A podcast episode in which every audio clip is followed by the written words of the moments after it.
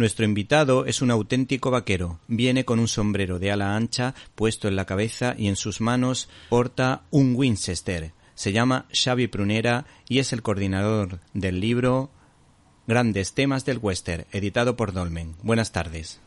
Hola, buenas tardes, Víctor. ¿Cómo estamos? ¿Cuáles son las claves de este libro sobre uno de los géneros más potentes del Hollywood clásico? Bueno, las claves son básicamente enfocarlo desde un punto de vista temático, ¿no? Porque libros y publicaciones sobre western hay muchísimas, ¿no? Pero normalmente son monográficos sobre películas, sobre directores.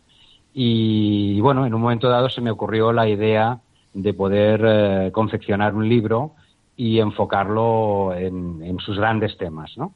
Eh, porque me di cuenta que no existía nada en el mercado y porque creo que, bueno, un poquito reivindicando al western, pues eh, se trata de un, de un, género muy rico a nivel temático, que, que habla de muchas cosas y, bueno, que ya, ya, era hora de que se le quitara un poquito la, etiqueta al western de género pues más bien pueril, de mero entretenimiento, con historias como muy, muy vistas, con personajes muy estereotipados.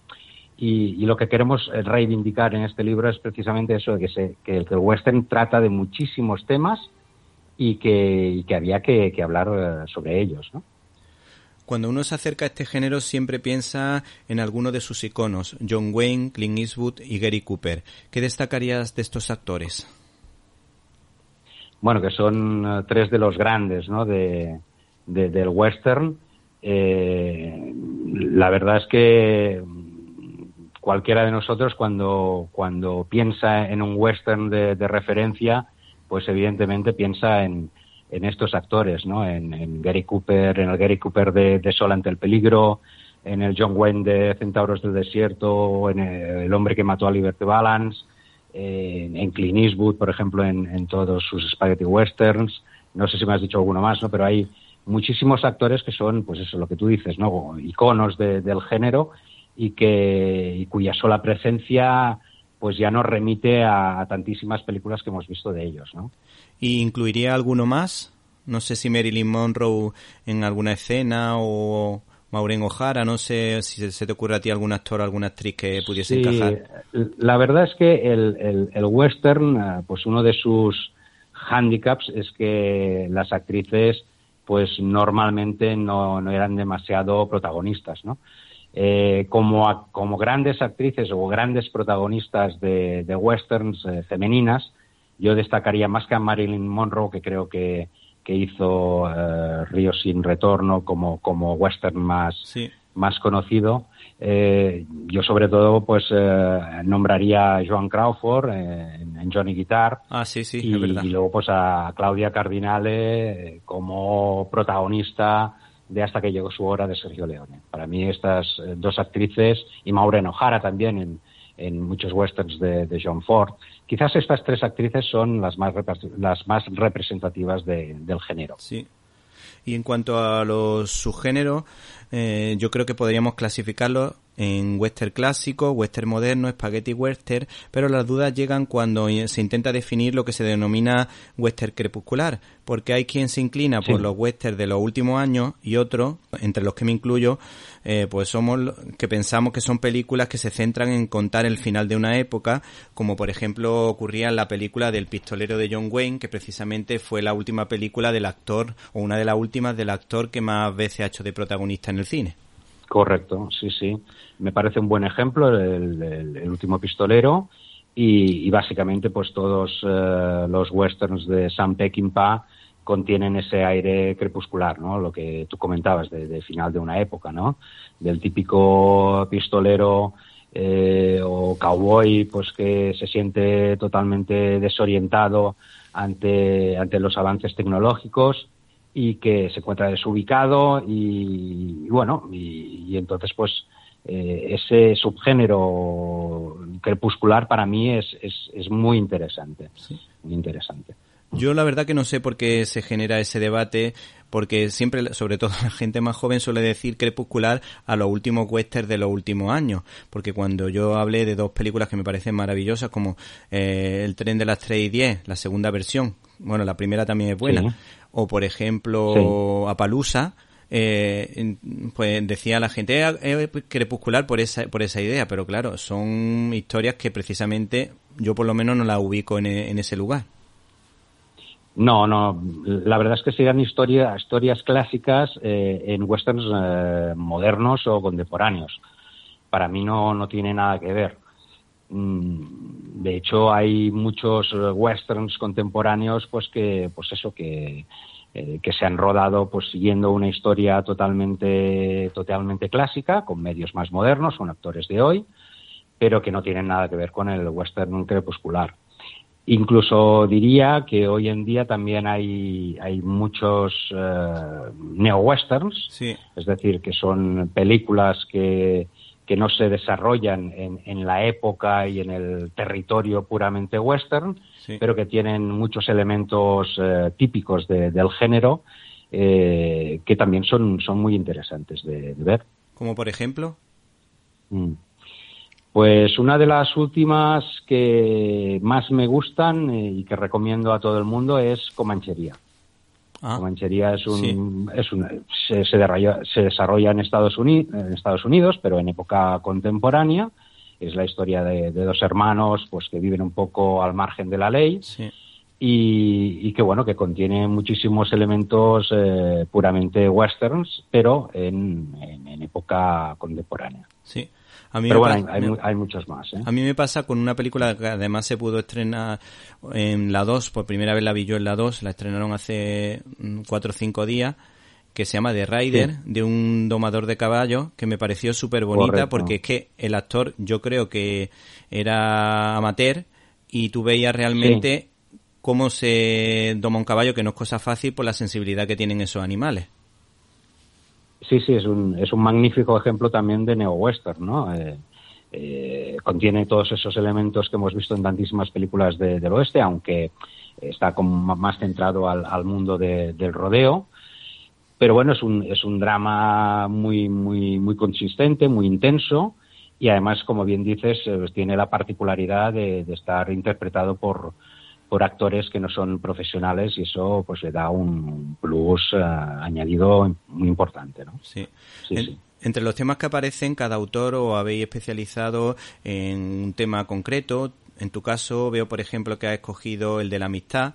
¿Y qué película recomendarías para trabajar este, este tema en un cineforum? A mí, particularmente, eh, se me ocurre la de dos, dos cabalgan juntos de John Ford en la que salía creo recordar que era Jen Stewart y, y otro el compañero de reparto ahora mismo no caigo. Creo que era puede ser mm, era Richard Whitman. Richard Whitman. Es, mi, mi abuela decía Richard Whitman, por eso me ha salido así, así de, de, de buena Ese es un buen ejemplo, sí, de, de, película donde, donde la amistad es uno de los temas eh, más sobresalientes, ¿no?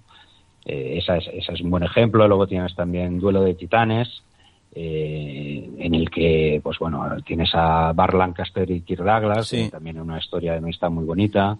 Tienes Duelo, Duelo en la Alta Sierra, con Joel Macrea y, y el otro, ahora no recuerdo, el, no recuerdo quién era el otro. también una historia muy, muy, muy representativa de, este tema. ¿no?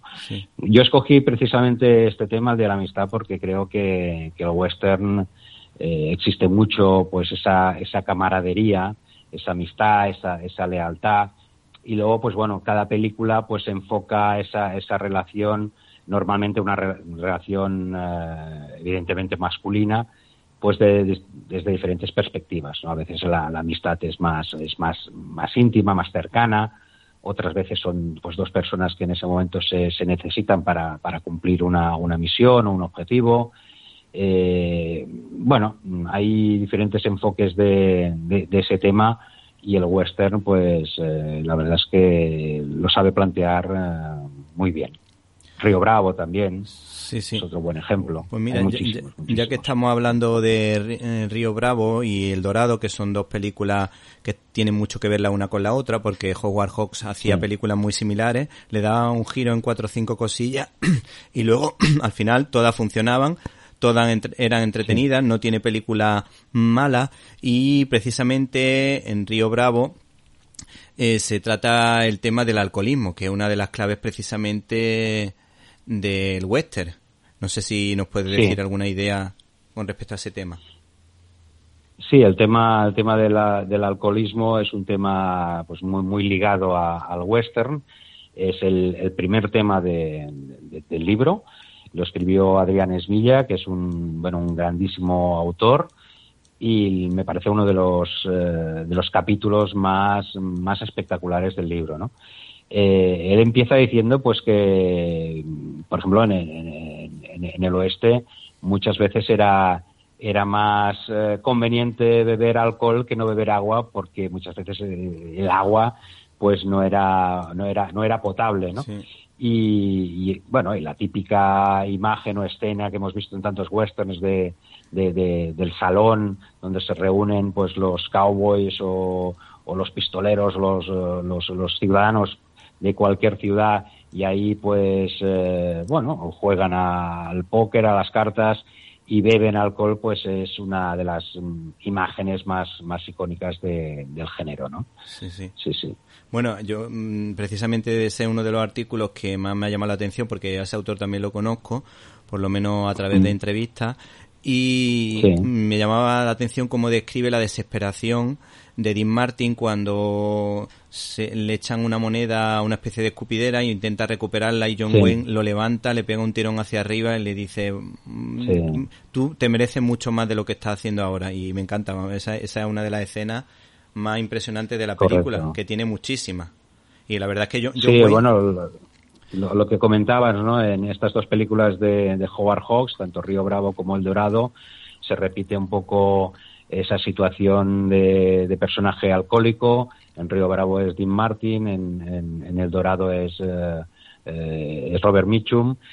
Eh, pero bueno, en, los dos casos, pues John Wayne es el personaje pues que como amigo de tanto uno como el otro pues intenta sacarlos de, ese pozo ¿no? que significa, significa el alcohol, ¿no? Con esa, esa escena que, comentas, ¿no? De cuando John Wayne le pega la patada a la escupidera para mm. que no coja esa moneda y se la gaste en, alcohol, o cuando John Wayne, el personaje eh, del Dorado, pues eh, saca a, Robert Mitchum de, ah. ah, la prisión. Eh, que también está ahí, eh, bueno, pues, arrestado por, por borracho, o sea, hay muchísimas, muchísimas referencias en estas dos películas. Bueno, de hecho, a mi hijo que es pequeño, que tiene 11 años, mm, las películas que más le gustan del oeste, yo, yo veo algunas, pero Río Bravo y El Dorado, esa siempre dice, papá, esa la veo contigo porque le encanta, la, le hace gracia la escena. También, incluso Centauro del Desierto, la verdad que al principio es un poco dramática, pero la parte cuando está con, con el sobrino, esa parte se la pongo porque tiene momentos muy divertidos. Y además es como la historia de un, de un maestro que le enseña al otro cómo sobrevivir. Cuando, por ejemplo, cuando está en la emboscada, cuando le tienden la emboscada entre las rocas, John Wayne fue, era el que le salvaba la vida en una de las escenas a mitad de película. Sí, sí, sí. Esa, esas, eh, esas dos películas, o esas tres, eh, sobre todo en estos momentos un poquito más de distensión, momentos un poquito más, más cómicos, más, más ligeros, pues la verdad es que a, los niños les, les, entra mejor, ¿no? Yo siempre he dicho que si a un niño o a un joven le tuviera que eh, recomendar un, un, western ¿no? para, para, ir, para ir iniciándose en el género, siempre lo haría pues, eh, pues con, con, Río Bravo. Me, parece una película que contiene un poco de todo, que es, que es ligera, que es amena, que tiene sustancia al mismo tiempo, pero que desde la perspectiva de un niño es muy, es muy divertida de ver es, es ágil, es trepidante y, la verdad es que es un, es un ejemplo perfecto pues para, para que cualquier persona empiece a iniciarse en el, en el género. Sí, bueno, hay otra, otra que para mí es fabulosa, es Los Siete Magníficos, que yo al principio me costaba un poquito de mm. ver, pero cuando un día tuve la suerte de centrarme, a centrarme solo en la presentación de la película con los personajes. Esa es otra, otra, otra parte. Bueno, aparte de que la banda sonora es súper explosiva, súper original y súper y super potente, luego la, la variedad de personajes, cómo se presentan, cómo, cómo van su, cuando empiezan, se suben en la, en la carreta y van subiendo por la cuesta donde están todos los villanos a un lado y a otro. Y está Steve McQueen robándole plano a, a Jules Brine y Jules Brine que lo está haciendo fabulosamente ya ya que ya es difícil quitarle un plano a, a Jules Brine pues entre los dos esa vamos esas escenas como el otro coge el Winchester y, y lo y la, en la posición que lo pone. Es que tenían estudiado cada paso cada movimiento pero perfectamente de tal forma que sobre todo lo que había mucha naturalidad Sí, sí, es una, es una, es una otra de las de las grandes películas mm, que también gustan muchísimo a, a, a los pequeños y, bueno, entre, entre otros alicientes, pues tiene lo que comentabas, ¿no? Ese, ese estupendo reparto, ¿no? Si tienes a Yul Brynner eh, y luego también tienes a, a Steve McQueen, eh, tienes a James Coburn mm. y luego tienes a otro malvado por excelencia que es que es el Wallach, ¿no? Que en un papel eh, estupendo, ¿no? Que, fue el, precisamente el papel eh, por el cual eh, Leone luego lo, pues lo, lo, fichó pues para, para que hiciera el bueno, el feo y el malo, ¿no? Sí, sí, sí. Bueno, otro de los temas que a mí más me interesa y que en el libro que yo creo que lo refleja muy bien son la religiosidad de los personajes en Tierra Hostil. Yo, por ejemplo, destacaría a los padrinos de John Ford, que me parece magnífica y muy emocionante, porque además habla del valor de la acogida, y por otra parte la gran prueba de William Wyler. ¿Qué nos puedes decir al respecto? Sí. Pues son dos, dos películas también muy paradigmáticas eh, en, ese, en, el tema de la, de la religión, que es un tema que, que precisamente ha escrito uno de los coordinadores del libro, que es Luis Nasarre, que es un bueno que es un, cinéfilo o cinéfago impresionante, eh, no solamente en el western, sino en muchos otros géneros, pero bueno, que en, el western es un auténtico especialista. Él pidió de, hacer ese, ese capítulo. Eh, creo que queda un capítulo muy muy bonito. Se habla se habla precisamente de, estas dos películas. Mm. Eh, la primera que comentas de Tres Padrinos eh, casi podríamos decir que es un que es un que es un cuento de, de, Navidad y, y, luego pues eh, la gran prueba también con, con, con, Gary Cooper. Tal vez es una película que no es un western eh, puro es más bien un, drama que transcurre pues bueno en un, en un pueblo. Pero pero que bueno que, que trata que trata ese ese tema importante no porque evidentemente pues los pioneros los colonos eh, el concepto de, de, religión lo tenían pues muy muy muy adentro, ¿no? Sí, sí. Bueno, en realidad habla de los cuáqueros, que no eran a lo mejor tan extremistas como, por ejemplo, los Amy's, esos que vimos en la película de Harrison Ford.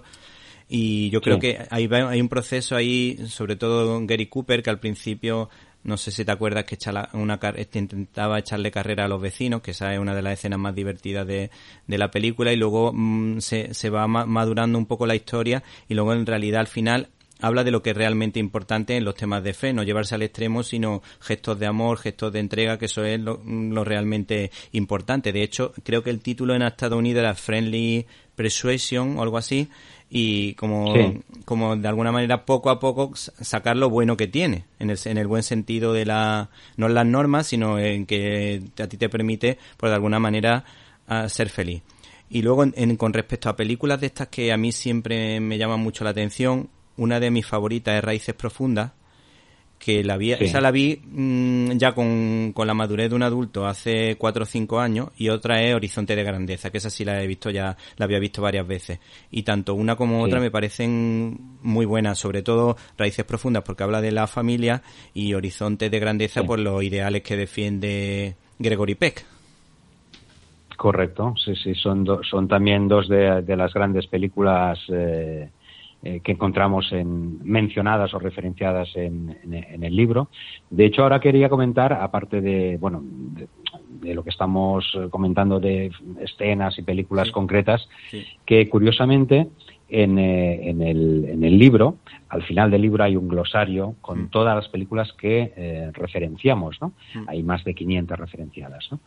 Y es curioso cómo las, todas estas películas que estamos hablando, las, las más icónicas, la, son las que eh, más referenciamos. Es decir, por ejemplo, Raíces Profundas, igual la mencionamos, aunque dijéramos que se centra más en, ese aspecto de, la familia, pues igual la mencionamos en, en 10 o 12 capítulos más, ¿no? O, Río Bravo, El hombre que mató a Liberty Balance, o Centauros del Desierto, Grupo Salvaje, o, Sin Perdón. Es decir, que al final eh, estos grandes estos, estas grandes películas de las que todo el mundo habla son grandes películas porque eh, tocan muchísimos temas a la vez.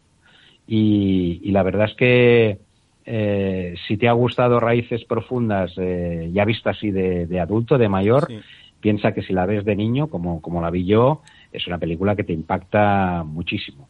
Igual después, con, con, el tiempo, la ves de otra, de, otra perspectiva, ¿no? pero de, de, niño es muy, muy impactante Raíces Profundas. Yo la, yo la vi de niño, ahora que estoy recordando, pero solo.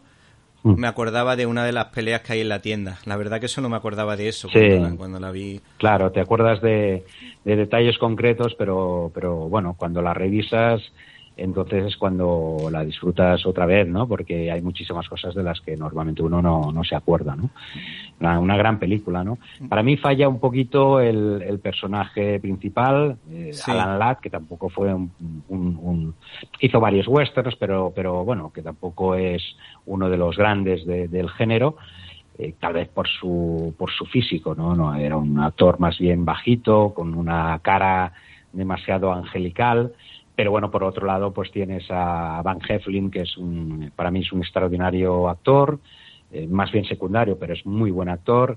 Y luego, pues bueno, tienes un villano de categoría como Jack Palance, que, es de aquellos que, que, te pone la piel de gallina, ¿no? Sí, sí.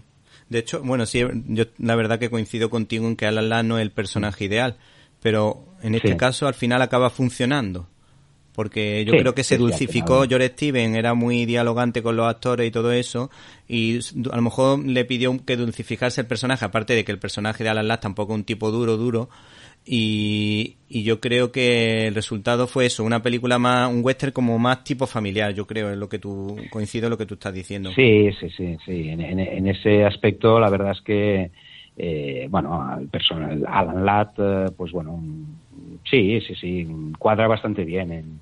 y la relación que tiene con el niño y tal, pues eh, quizás otro actor más, más rudo, más duro, pues igual no, no hubiera funcionado de la misma manera como, funciona con, con, Alan Ladd. En eso estamos de acuerdo. Sí, sí, sí. Sí.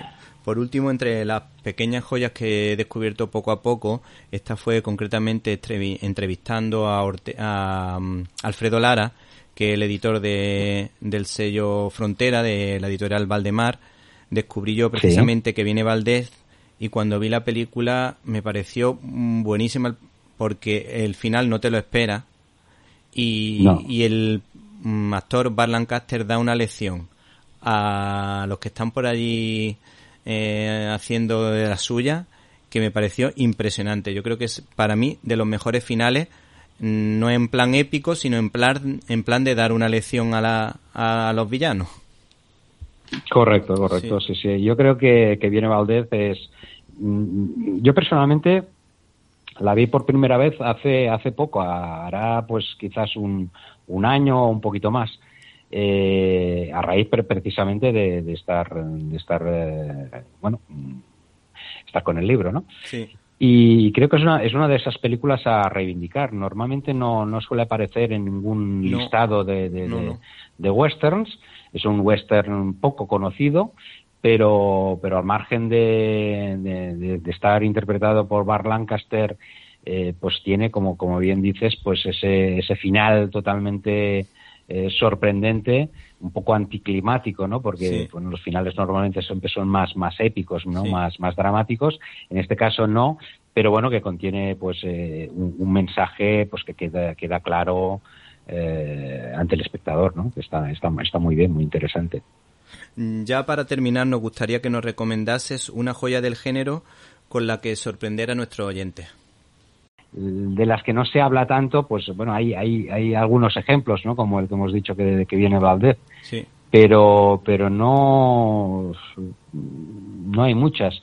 Hay, por ejemplo, algún, algún western de, de serie B eh, interesante, eh, pues por ejemplo hay uno que se llama Terror en una ciudad de Texas que está eh, está interpretada ahora no recuerdo el nombre del actor eh, pero bueno que es, hay algunos productos esos de, serie B rodados con, con, con, muy poco dinero pero que luego y, pues que son son muy muy interesantes de ver no porque porque te das cuenta de que de que el director con pocos medios pues normalmente intentaba pues que la, la, la, historia fuera ágil, fuera atractiva y a veces conseguía, como en este caso, eh, resultados eh, sorprendentes. Sí, bueno, como por mm. ejemplo, ya, que hablas de pocos medios, la trilogía del dólar es una película que yo no sé por qué, pero yo no me canso de ver. Puede que sea tener un ritmo lento, pero siempre que la pillo, digo un trocito, aunque sea 10 minutos, la veo.